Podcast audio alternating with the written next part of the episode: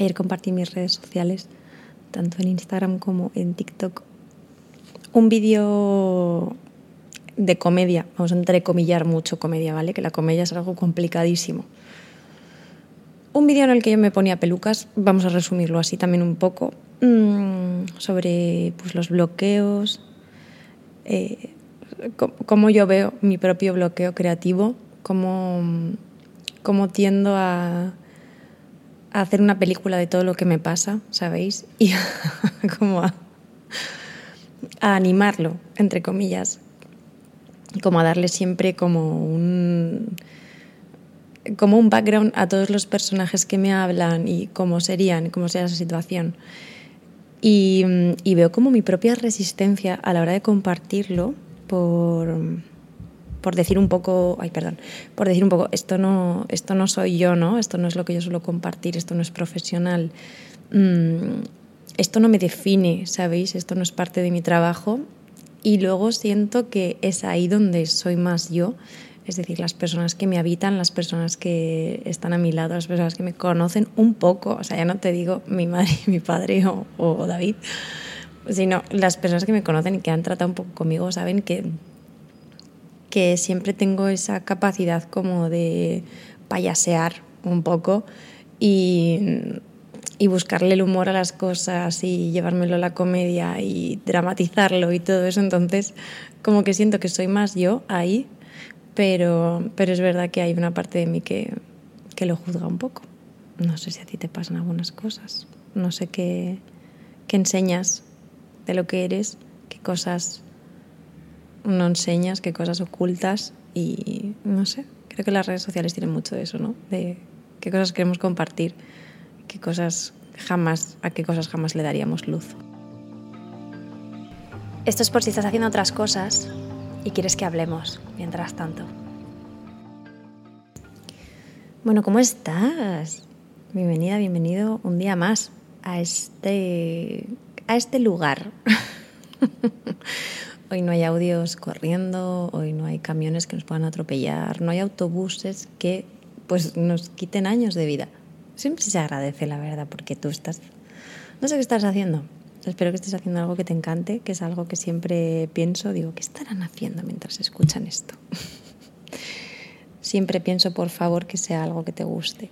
O algo que te guste un poco menos y que podamos, que pueda ayudarte yo de alguna forma como estando aquí, ¿sabes? Tipo, no te preocupes, estos 15 minutillos o 20 que vamos a estar aquí, eh, por lo menos, por lo menos un poco de distracción te vas a llevar eso siempre. Em, no sé si habéis visto La Mesías, no voy a hacer ningún tipo de spoiler, es esta serie que estrenaron en 2023, creo ya, ¿no? O sea, bueno, no sé si fue 2024. ¿Qué mes estamos? 2023. eh, los Javis, los mal llamados los Javis, Javier Calvo y Javier Ambrosi. Y mm, bueno, un, una serie que, pues si tenéis la oportunidad de ver, no os voy a decir aquí, no, es que tenéis que verla, no. Si tenéis la oportunidad de ver y, es un tema que os, que os llama, apetece y demás, os recomiendo por, por muchas cosas que le echéis un ojo, una mirada y, mm, y un oído también. Bueno, pues en esta, en esta obsesión que también he compartido por aquí en varias ocasiones, que me pasa cuando, cuando veo alguna serie o algo que me llena, algo que me toca de alguna forma, pues compulsivamente voy a consumir absolutamente todo lo que se haya generado a su alrededor.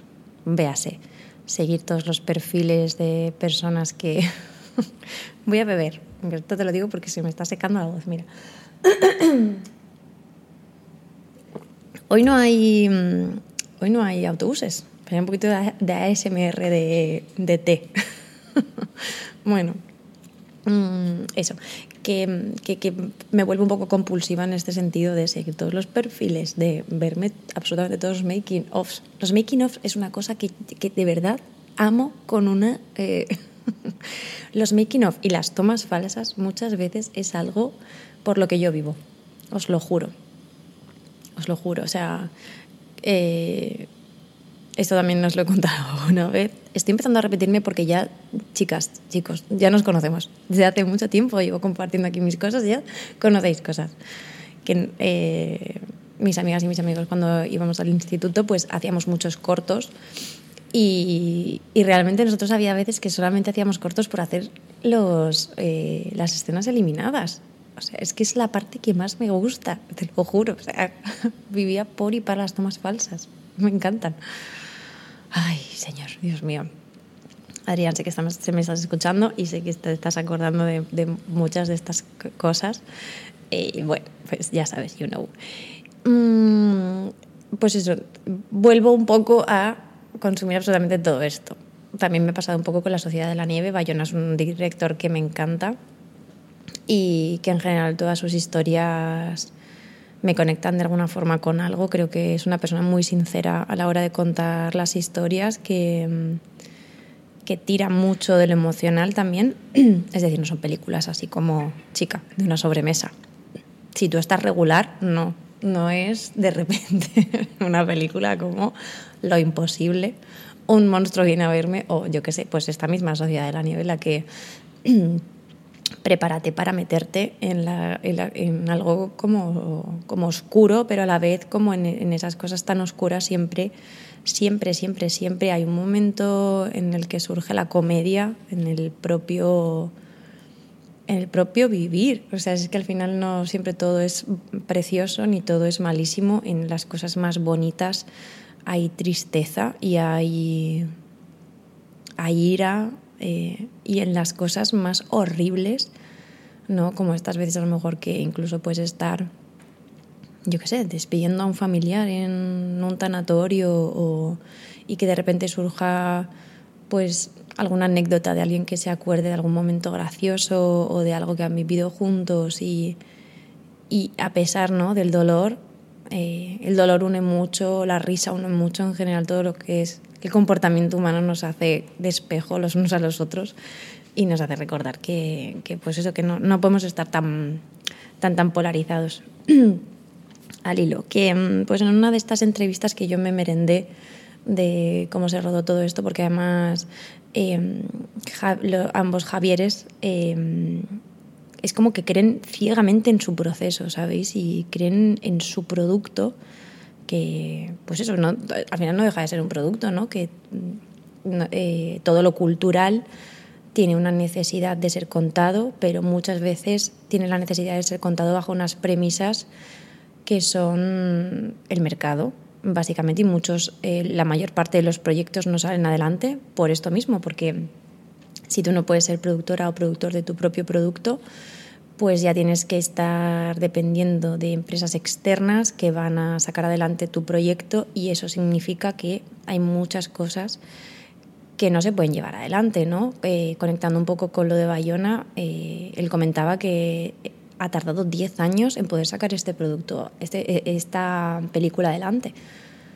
Mm, porque él quería hacerlo en ciertas condiciones, que era con, con personajes uruguayos, eh, quería rodar todo sin croma, vamos, todo, me refiero, la mayor parte de las, de las escenas las quería rodar eh, in situ, en la nieve, quería localizar los planos allí, o sea, quería hacerlo de verdad. Y, él ha sido persistente. Entiendo que también es Bayona y que también es un director que está trabajando ya en, Hollywood y ya son palabras mayores.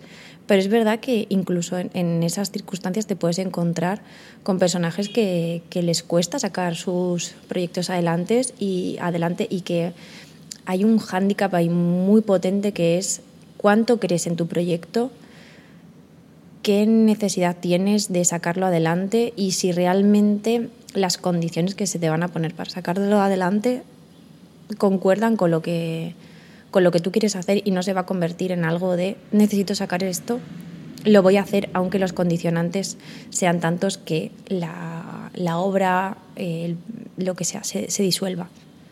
¿Sabéis? Para mí eso es como súper importante y muchas veces me cuesta mantenerme constante ahí, ¿no? Como tener claro que eso es lo que quiero hacer y, que solo lo puedo hacer de esa manera, ¿sabéis? Eh, también quizás por mi rigidez eh, intento que no todos los planos de mi vida sean tan rígidos, pero esto es verdad que, que es algo que, que, admiro muchísimo, quizás porque yo lo tengo un poco menos en el resto de personas. Y en una entrevista ellos, eh, los Javis decían que, que los, hay, uno, hay unos niños, en la, unas niñas y unos niños en la, en la serie de la Mesías mm, y ninguno de ellos tenía guion. ¿vale? O sea, mm, no sé si a vosotras y a vosotros también os gusta eh, ver entrevistas, documentales, making ofs y tal, pero en general cuando se trabaja con niños en la industria del cine, del teatro y demás, el rasgo común es que es muy complicado, ¿no? Siempre dicen que lo más complicado es trabajar con animales y con niños. y que luego, bueno, yo digo, los adultos también cuidado. Pero es verdad que tienen esa parte un poco como de descontrol, esa parte un poco de improvisación que no tienen igual los adultos que están más sujetos a lo que hay que hacer y esto es lo que hay que hacer y ya está. Y son menos permeables, menos moldeables en ese aspecto. Pero claro, estos niños no llevaban guion. O sea, yo solo pienso en eso y me da frío, ¿sabéis? Entonces ellos explicaban cómo, cómo hacían para, para poder llevar todo esto a buen puerto y que no se descontrolase, ¿vale? Entonces lo que hacían era como generar una esfera en la que ellos sabían que mientras se grababa ellos estaban jugando y estaban probando, pero estaban probando con ciertas reglas y ciertas condiciones. Mm, yo esto ahora, claro, lo veo y, siento lo, lo, bien que me ha venido a mí las clases de interpretación. O sea, increíble, chicas. O sea, yo creo que es de las mejores, eh, de las mejores decisiones que he tomado nunca y yo os lo repetiré aquí siempre y doy gracias a la bendita y a Carlos el año, en los años anteriores que nos estuvo dando clase y ahora a Diego porque son increíbles. Y, y, te permite un poco eso, ¿no? Como entender qué pasa cuando tú entras en una dinámica de improvisación que, que la improvisación al final tiene sus reglas también.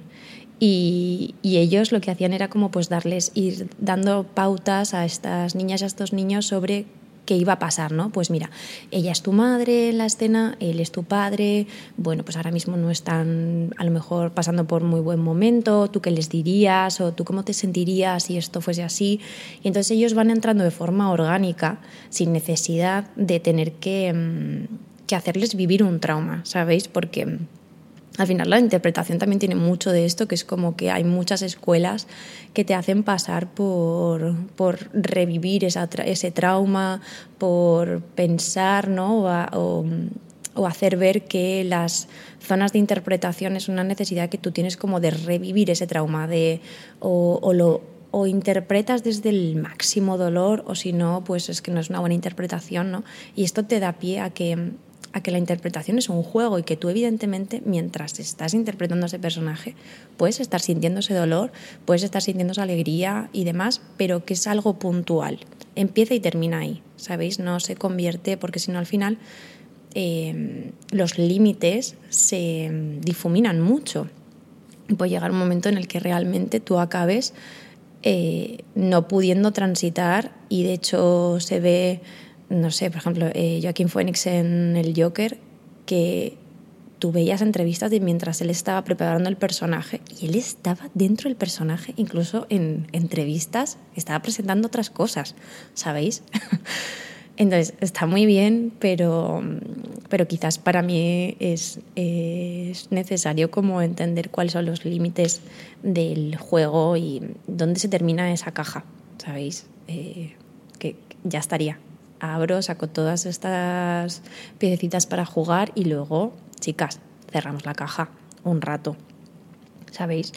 Y, mm, y no sé, eh, me gustaba también como, ellos, como los Javis, eh, no solo creían ciegamente en su proyecto, sino que mm, saben, o sea, han participado de todo él, ¿sabéis? Porque muchas veces eh, en la obra, en los productos que vas a hacer, en lo que sea, mm, solo entiendes como una parte.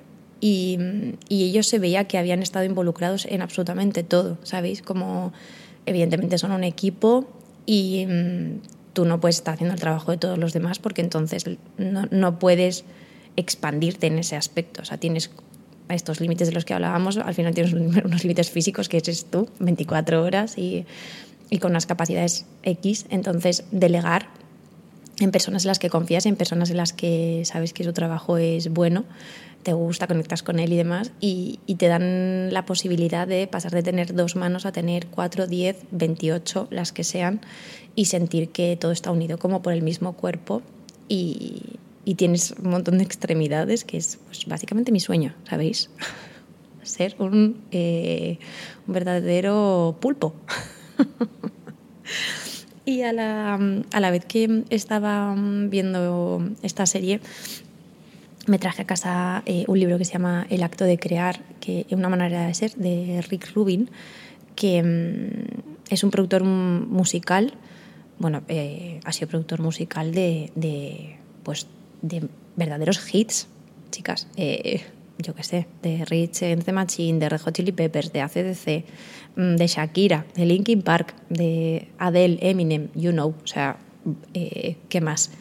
Entonces es como un, productor musical súper potente, de hecho fue de los primeros productores musicales que, que quiso aunar y, unir el, el, heavy metal, el rock con el rap. Él estaba muy ligado a ambas, a ambas culturas y mm, y bueno, la verdad que, que yo qué sé, es el DJ de los Beastie Boys, el fundador de un montón de...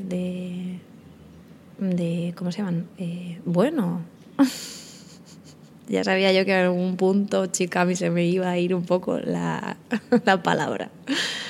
Eh, de compañías musicales, como pues, Def Jam, veo aquí, por ejemplo. Tiene un podcast de, desde 2018 eh, es un tío que, sabe mucho sobre los procesos creativos, sabe mucho sobre trabajar con egos de artistas, sabe mucho lo que es estar como en las dos partes, ¿no? Eh, cuando tú eres músico, pero también eres productor, entiendes cómo, cómo se genera todo este círculo. Por eso os decía que era tan importante saber posicionarte en, en todas esas partes del proceso, aunque tú no vayas a ser quien vaya a realizarlos, pero es, pero es bonito y es necesario porque si no muchas veces hablas simplemente desde tu propio desde tu propio perímetro, desde tu propio lado y, normalmente de, todo tiene millones de lados. Desde donde poderlo ver es, es un prisma de infinitas de infinitos lados y, y, bueno está bien también ya te digo poder poder posicionarse. La verdad que el, libro en sí me ha encantado. Eh, me gusta, me gusta mucho físicamente, ¿sabéis? el libro.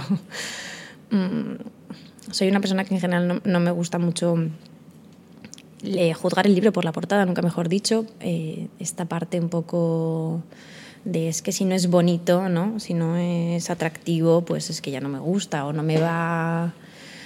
No estás desarrollando un producto que a mí me llame la atención. los libros, otro, otro gran producto que, que, siempre ha estado bajo la bandera de, bueno, es que es un libro, ¿no? ¿Sabéis? Y, y bueno, un libro es un producto, no, no tiene más. Eh, es parte de la cultura y, y, podría estar así como podría estar en un PDF, como podría estar en unas notas de un iPhone. ¿Me entendéis? No, no le da más o menos categoría el soporte. Pero en este caso me gusta mucho físicamente. Tiene una tapadura, está. Lo estoy aquí tocando. No sé, tiene, una, tiene un diseño de portada muy bonito. Eh, es, es, es, amable a la hora de leerlo, tiene un tacto mm, muy guay, las hojas, así como con el tono este cálido. Y, mm, y me gusta mucho, me gusta mucho porque, porque siento que también el libro al margen de que tenga que ser bonito, feo o lo que sea, el, el contenido también tiene que ir un poco acorde con el continente y, y, este continente siento que también es una forma de alargar la obra, ¿sabéis? Como que habla un poco también de, de la intención y, y, bueno, es un, es un manual eh, en el que él habla así como de forma muy orgánica, ¿no? que no, no, tiene un punto de vista de novela, ¿no? sino que son, mm, son capítulos muy cortitos, muy casi como notas, ya os digo, ¿no? casi como si cogiéramos notas en un... hubiésemos ido cogiendo notas en un cuaderno de, de haber trabajado con diferentes personas y de un poco estandarizar los procesos de creación, porque entiendo que cuando eres productor, cuando te dedicas a ayudar a otras personas a llevar a cabo sus, sus productos, sus obras, em, tienes como que no solo entenderlos, sino amabilizar ese, ese proceso. Y, em, y estandarizarlo ayuda mucho. A estandarizarlo flexibilizando los, los límites que tiene, pero sí que es verdad que tú puedes decir, vale, pues la creación tiene esto, ¿no? Tiene como una recogida de semillas, esas semillas se plantan, eh, se van regando, vas cogiendo eh, esos frutos y con esos frutos vas trabajando y sabes que la obra tiene un, tiene un punto y final que también es interesante saber, ¿no? Que que al final siempre el artista va a querer regodearse lo máximo posible en lo que ha creado y cómo lo ha creado y si es suficiente, si no, revisitarlo. Y muchas veces puedes entrar en una cadena infinita, ¿no? O sea, la creación es infinita y no hay nada que, que tú vayas a sentir siempre que está cerrado 100%. Siempre lo vas a revisitar y de hecho hay una, hay una frase aquí, mira, me la voy a buscar, está aquí, ya os digo, cada, cada capítulo abre con con una, con una cita, con una cita de él, que para mí es un poco como, como el horóscopo un poco de la literatura, ¿sabéis? En general, cuando descontextualizamos algo, nos vamos a poder sentir identificadas, identificados siempre, ¿sabéis? Eh, incluso con citas eh, de autores con los que, que nos generan muchísimo rechazo, pero hay cosas en las que vamos a sentirnos que pertenecemos porque al final somos seres humanos y hay, un punto, aunque solo sea el de estar vivos y vivas, que nos hace conectar. Y ah, mira, justo de esto decía, la persona que hace algo hoy no es la misma persona que retoma su obra mañana. Y es verdad que, claro, al final, si tú no decides eh, programar ¿no? esa creación, siempre vas a tener esa sensación de, de vuelta y vuelta y vuelta eh, sobre lo que estás haciendo, sobre si es suficiente, si no, eh, sobre cómo, cómo llevarlo. Eh, hay otra aquí que dice, el arte crea una profunda conexión entre el artista y el público. A través de esa conexión ambos pueden sanar. Que también me parece muy, muy, muy interesante porque, porque a veces estamos demasiado en la visión del artista y a veces estamos demasiado en la visión de la persona que va a recibir lo que estamos haciendo. Y, y yo qué sé, al final no, no, es ni una parte ni la otra, ¿sabéis? Es todo un conjunto. Y, y esto me ha costado un poco mm, conectar a veces con el libro en el sentido de que tiene una visión un poco mágica, entre comillas, de expresar lo artístico y habla mucho de la conexión con el universo y de que hay una... Eh, que hay una fuerza mayor que es la que nos lleva a crear y demás, me parece genial, pero es verdad que eh, yo no tengo como esa parte... O sea, como que no tengo esa parte tan visible, no siento que, no, que por ahí como que no conecto mucho, entonces había una parte de mí que lo juiciaba, ¿sabéis? Y que juiciaba. Entonces, si tú piensas esto, la forma que me estás hablando de crear ya no la siento válida. ¿Sabéis? Entonces, claro, me ha hecho plantearme un montón de cosas y, y, me ha hecho poder sentir que podía leer esto desde un punto en el que no sintiera juicio y la verdad que me ha gustado mucho poder soltar eso y simplemente leer e ir anotando cosas que me que simplemente me llamaban la atención y que, y que decía, ah, pues esto sí, sí que conecta conmigo. Esto a lo mejor no tanto, esto pues está hablando de unos procesos que yo normalmente no sigo, o sabéis, pero, pero me ha gustado un montón. Eh, de hecho, hace poco hablaba con, con un familiar que, que, nunca ha podido como llegar a desarrollar su parte creativa y se ha quedado un poco como en la parte más burocrática, ¿sabéis? Y como que mm, siempre ha querido como, bueno, venga, vuelvo a la parte creativa, lo dejo, ¿no? Es que esto realmente no me da dinero, entonces vuelvo a lo, a lo mío, ¿no? Que es este campo como más administrativo y tal. Y, entonces el otro día me decía, es que voy a vender todo lo que tengo de material porque realmente es que...